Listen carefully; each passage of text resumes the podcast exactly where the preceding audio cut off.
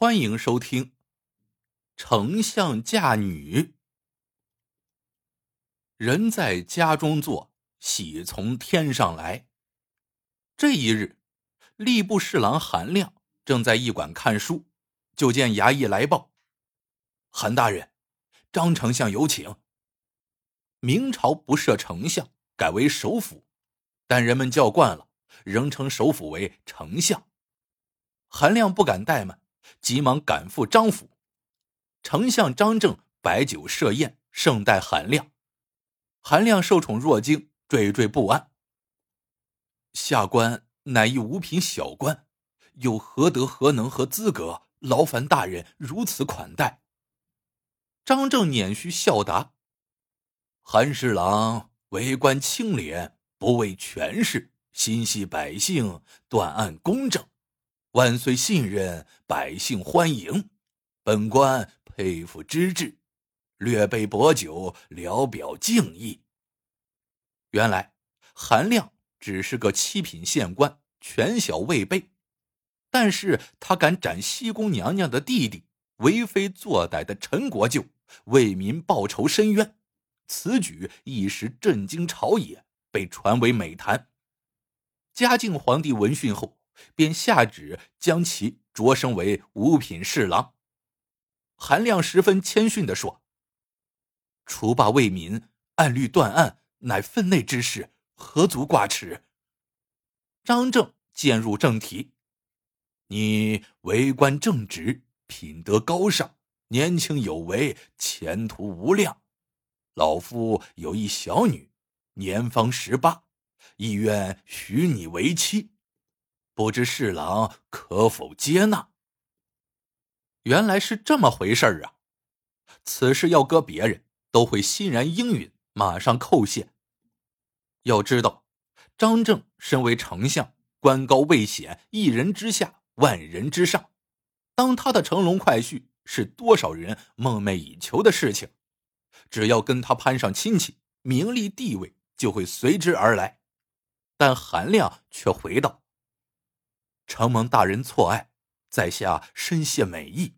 但我家中已有妻室，有负大人厚望了。”张正不以为然的说：“这个不难，把它休掉就是了。”韩亮却十分认真：“我们是患难夫妻，情深意重。”今生永不分离。张正又退了一步。我朝实行一夫多妻，让小女当二房总可以吧？韩亮摇摇头。堂堂宰相之女，千金之躯，下嫁寒门，又屈居二房，让满朝文武知道了，岂不当做笑柄？此事万万不可。张正却不以为然。那有什么？只要夫妻恩爱，家庭和睦就行，由他们笑去。韩亮则十分认真。大人呐，你给我弄俩媳妇儿，我把爱给谁呀？给这个得罪了那个，给那个又惹下了这个，两个都给，只能一人一半，半心半意的夫妻能过好时光吗？这时。张正有些恼怒了，韩亮，你可别不识抬举。韩亮忙施礼赔罪：“张大人，你就饶了我吧。论长相，我歪鼻斜脸，又黑又丑；论家门，柴房破院，十分贫寒。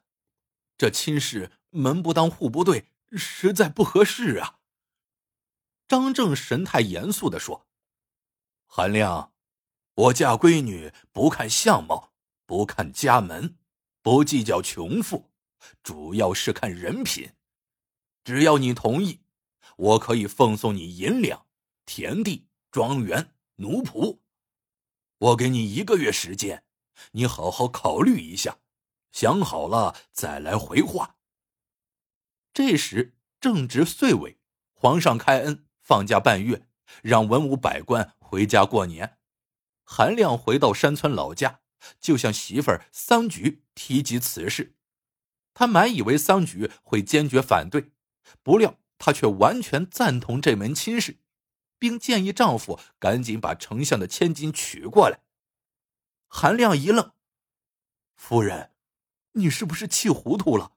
放心吧，我绝不会做对不起你的事的。”桑菊则一本正经的说：“你在京城做官，生活上没人照料，我本应去服侍你，怎奈上有公婆，下有儿女，还有几亩薄田，一头黑驴，实在是走不开。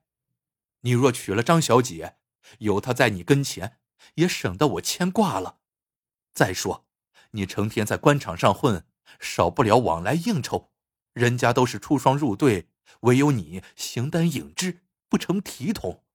于公于私，你身边都应该有个人。韩亮摆摆手：“你别牵挂我，我一个人在京城会照顾好自己，不用找人伺候。”桑菊胸怀坦荡，又主动提出。你不要有啥顾虑，只要张小姐一来，我马上把正房的位子腾出来让给她，我心甘情愿当二房。韩亮阻止道：“什么一房二房的，你越说越不像话了。我这辈子就你这么一个媳妇儿，绝不再娶二房。”一转眼就过了年，文武百官都回京都照常上朝。这天下朝之后，张正。又把韩亮叫到府上，问他考虑的怎么样了。韩亮回道：“请张大人宽恕，成亲之事实难从命。”张正把脸一绷：“韩亮，难道你不想升官了吗？”韩亮不解：“张大人，这升官和成亲是两码事，可不能混为一谈啊！”就在这时，仆人来报。大人，礼部侍郎刘明求见。刘明是来给张正送礼的。过年回来，他带了一些土特产，想以此来贿赂丞相，好提拔自己。张正心想：刘明和韩亮既是同榜进士，又是亲密老乡，何不让他来劝劝这个不开窍的榆木疙瘩？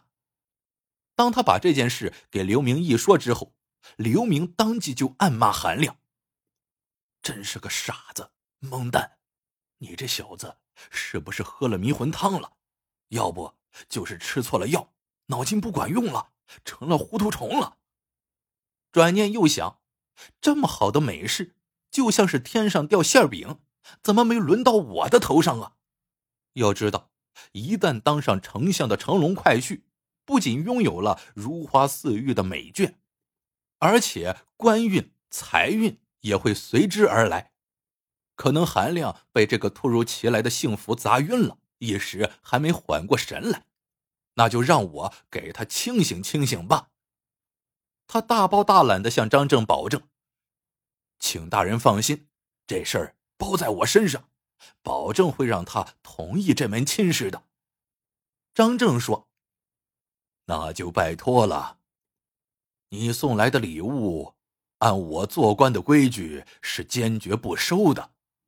看在你为我当说客的份上，这礼我就收下，但我必须付银。说完就回避了。刘明一见到韩亮，先是没嘴没脸的把他臭骂狠训了一通，接着说：“韩年兄，想当年……”咱们在老家私塾学堂里边念书，五黄六月热得咱头昏脑胀，十冬腊月冻得咱手脚生疮，咱是为了啥呀？不就是为了将来能够升官发财，过上好时光吗？如今机会到了，只要你娶了张小姐，就能当大官发大财，这可是千载难逢的好机会呀！你还犹豫个啥呀？还不赶紧答应这门亲事啊！韩亮却无动于衷，很平淡的说：“升官要靠政绩，发财要走正道。靠裙带上去的官，我不稀罕；靠歪门邪道发财，犯大明律条，我更不能干。”刘明见他不开窍，就恫喝道：“张大人位高权重，他一句话就能让你升天堂，一句话也能让你下地狱。”你要得罪了他，有你的好果子吃。韩亮微微一笑：“我为官清正，廉洁自守，不做亏心事，不怕鬼叫门。张大人高风亮节，心胸宽广，相信他不会因为这件事来报复我。”韩亮说到这里，把话锋一转，对刘明说：“我说老弟，在女人这个世上。”我得说你几句。你家中有一妻二妾，又在京城找了个外眷，还经常去八大胡同嫖娼宿妓，生活糜烂，很不检点。这样下去很危险。我劝你悬崖勒马，赶快回头。如执迷不悟，仍旧胡来，恐怕就要吃苦果了。刘明说：“韩年兄。”今天是我来劝说你，怎么反倒你教训起我来了？好，好，好，我不跟你说了，这事儿你掂量掂量，看着办吧。韩亮婉言拒绝，刘明劝说失败，使张正精神郁闷，竟为此生起病来，一连几天没有上朝。重臣徐国公闻讯之后，来到张府看望张正，提及病由。徐国公才知原委，他自告奋勇要劝说韩亮。张正知道徐国公是韩亮的恩师，那恩师的话，徒弟肯定得听啊，就说：“那就有劳徐大人了。”徐国公见了韩亮，先抢了一句：“韩亮，你的架子不小啊，连当朝宰相的话也不听了。”韩亮一听就知道徐国公来当说客来了，便回道：“恩师，不是学生不听话，实在是我已有妻室，不能再娶了。”徐国公说：“你妻桑菊贤惠孝顺，若论成家过时光，那是把好手，但是要辅佐你写哲理政就不行了。”张小姐不仅容貌出众，而且学问渊博，自幼熟读诗书，造诣颇深。你若娶了她，可成为你的左膀右臂，助你上进。韩亮说：“写折上书，我有书童，理政断案，以律办事，不用再麻烦别人。恩师，不是我不给你面子，假如我娶了张小姐。”那就对不起我那患难与共的妻子。想当年我在老家读书，他为我做饭洗衣，侍奉父母，为我生儿育女，操持家务。我读书时，他热天为我扇凉，冬天为我吹火，还给我做夜宵，暖被窝。平时吃饭，我吃稠，他喝稀。有一次，我半夜发高烧，他迎着狂风暴雨，不顾天黑路滑。去给我请郎中，回来后跌得鼻青脸肿，浑身是血，没钱买药，他就剪掉头发卖掉，给我买药治病。为了我，他可以献出生命，他对我的恩情比山高，比海深。我的好恩师呢？我哪能做对不起他的事呢？韩亮说的情真意切，深厚诚挚，令徐国公十分感动。不但不再劝说，反而竖起大拇指，夸赞韩亮有情有义。徐国公也没劝说成功，使张正更加郁闷。这一天，嘉靖皇帝亲自驾临张府来看望张正，谈及病由，嘉靖哈哈一笑：“此事易如反掌，待朕说服韩亮，遂你心愿便是。”张正急忙磕头谢恩。心中暗想：“韩亮啊，韩亮，我说服不了你，刘明说服不了你，徐国公说服不了你，难道当今皇上也说服不了你吗？我就不信你敢不听皇上的话。”韩亮一听皇上召见，急忙整衣参拜。嘉靖问：“韩亮，你为何不愿娶张小姐为妻呀？”韩亮说：“禀万岁，下官家中已有妻室。”嘉靖又问：“我朝允许一夫多妻，你再娶一房有何不可？”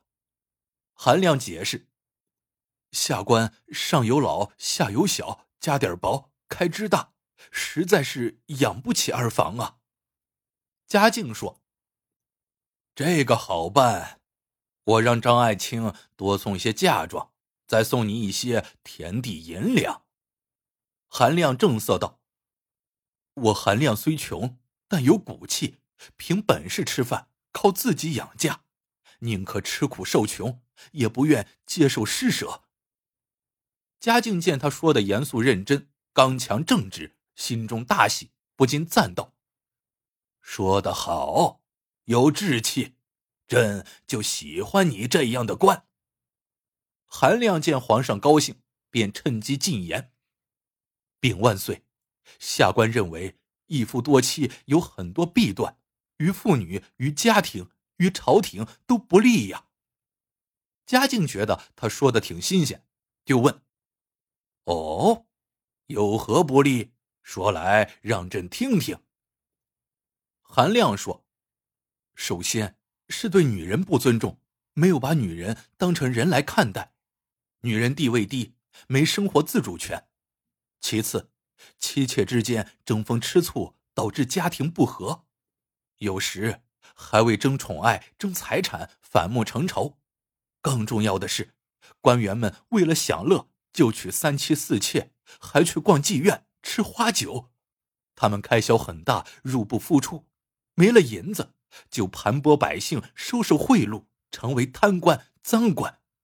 再说，他们成天把心思都用在了女色上面。哪还有心思和精力理政断案、为朝廷出力呢？嘉靖听了，连连点头。韩亮这才把话又说回来：“下官为何不娶二房？万岁应该明白了吧？”嘉靖忽然有所醒悟：“哎，朕今天是来劝说你的，你怎么劝说起朕来了？”哦。朕明白了，好你个韩亮，你下了个套，让朕往里钻呐！韩亮急忙谢罪：“臣口无遮拦，罪该万死。”嘉靖说：“韩爱卿所言极是，朕心中明白。但今天是朕劝说你，你若不听，朕的脸面何在？”韩亮听旨。韩亮慌忙跪下，嘉靖金口玉言：“朕命你和张小姐成婚，不可抗旨。”这下韩亮没招了。常言道：“君叫臣死，臣不死不忠。”他虽有一百个不愿意，也不能违抗旨意，落个不忠的罪名啊！韩亮只好口不照心的说：“遵旨，臣谢主隆恩。”接着又请求道：“禀万岁，在成亲之前，我想见妻子一面，说明情况。”嘉靖说：“这事张爱卿早已想到了，只要你同意这门亲事，他要专人将你夫人请来商谈，你就不用操心了。”皇帝出马，大功告成。张正急忙将韩亮夫人桑菊请来商量此事。他原以为这个工作难做，哪知一开口，桑菊就说：“这事我早已知道，并劝他再娶一房，这样既有人照料，也免我牵挂，还能辅佐他干公务。请张大人放心，你闺女嫁到韩家，我会当亲妹妹看待，俺姐妹俩肯定会相处融洽的。”张正没有想到桑菊如此的爽快干脆，心中大喜，当即表态：“桑菊，你往后就是我的亲闺女，我认下了。”桑菊急忙跪下，磕头认爹：“爹，请受女儿一拜，往后我会把你当成我的亲爹，伺候您，孝敬您，百年后为您披麻戴孝，养老送终。”张正一听此话，高兴的眉开眼笑，热泪盈眶。想不到我年近花甲，竟添了这么个热情开朗、贤惠孝顺的好闺女，真是缘分呐！亲事说成，皆大欢喜。这天，张府张灯结彩，大摆宴席，举行结婚典礼仪式。嘉靖皇帝专门送来贺礼，文武百官也来庆贺。张正只收下了皇上的贺礼，其他的一律退回，但都得留下来赴宴吃酒。新郎新娘拜过天地、皇上、父母，相互对拜之后，被人们簇拥进洞房。人们常说，洞房花烛夜、金榜题名时，是人生最美好、最幸福的时刻。但韩亮就像是入了牢笼一般，浑身的感到不自在。新娘头上。盖着红盖头，端端正正、规规矩矩的坐在红绡帐内，一动不动，像一尊雕像。她那娇美的身躯、芳香的气息、艳丽的红妆、优美的姿态，只要看上一眼，就会令人销魂夺魄、意乱神迷。但韩亮看都不看一眼，毫不动心。此刻，他更加想念妻子桑菊。想他那张饱经风雨、黝黑健美的脸蛋，想他那双充满忧患、深邃幽暗的眼神，想他那双布满老茧、粗糙笨拙的大手，想他那个衣着朴素、瘦削羸弱的身影，更想他那情真意切、温柔体贴的话语，真挚善良、绵软诚恳的心田，是他。尽心尽力的操持着这个家，心贴心的跟自己过日子，不嫌家穷，不嫌人丑，而对荣华富贵他毫不动心。遇到艰难困苦，他毫无怨言，死心塌地的要跟自己过一辈子。这样的媳妇儿是天底下最好的媳妇儿，提着灯笼也难找。韩亮怎能不想她呢？无奈圣命难违。为了个忠字，只好违心的跟张小姐成亲。此刻，他坐在红烛下，翻开书本，看起书来，借此消磨着漫漫长夜。再说刘明，这刘明十分诡精，他见张正不收礼，就悄悄的从后门进去，把贺礼放到后厅。为了自己的前程，他竟偷偷的挪用了国家库银，备了一份重礼。他认为礼送的越重，提拔的官职就越大。吏部天官这个位子空缺，他早已盯上了。只要张正能给他说一句话，这个官位那就是他的。刘明在得意的打着自己的小算盘。嘉靖皇帝在张府吃罢酒，竟心血来潮，鬼使神差的要去听房，太监只好跟随前往。嘉靖在窗户上戳了个小孔，向里望去，只见洞房内红烛高烧，寂静无声。新郎专心看书，新娘端坐床上，谁也不搭理谁。嘉靖一开始以为天色还早，可一直等到五更，仍然不见动静，不禁暗暗称赞韩亮意志坚定、严肃正直。当他把这个情景告诉张正之后，张正神秘的一笑，对嘉靖说：“禀万岁，吏部天官的人选已经找到了。”这时天已大亮，二人来到洞房。张正一看面前情景，扬怒道：“好你个韩亮，我家女儿哪点配不上你？你竟敢冷落她一夜！”韩亮连忙施礼道歉。张正说。花烛之夜，难道你连新娘的红盖头都不掀吗？韩亮说：“让他自己掀吧。”张正假意喝道：“去，把新娘的红盖头掀开，看看我女儿配不配你。”韩亮只好上前拿开新娘的红盖头，但是他并没有看新娘的面容。张正把韩亮推到新娘面前，说道。你看看新娘到底是谁？韩亮定睛一看，不禁大吃一惊。原来新娘不是别人，正是自己的妻子桑菊。他一时怔住了。原来，张正为了选拔吏部天官，煞费苦心，竟导演出了一场婚嫁大戏，以此来考验韩亮。这件事情，连嘉靖皇帝也被蒙在了鼓里。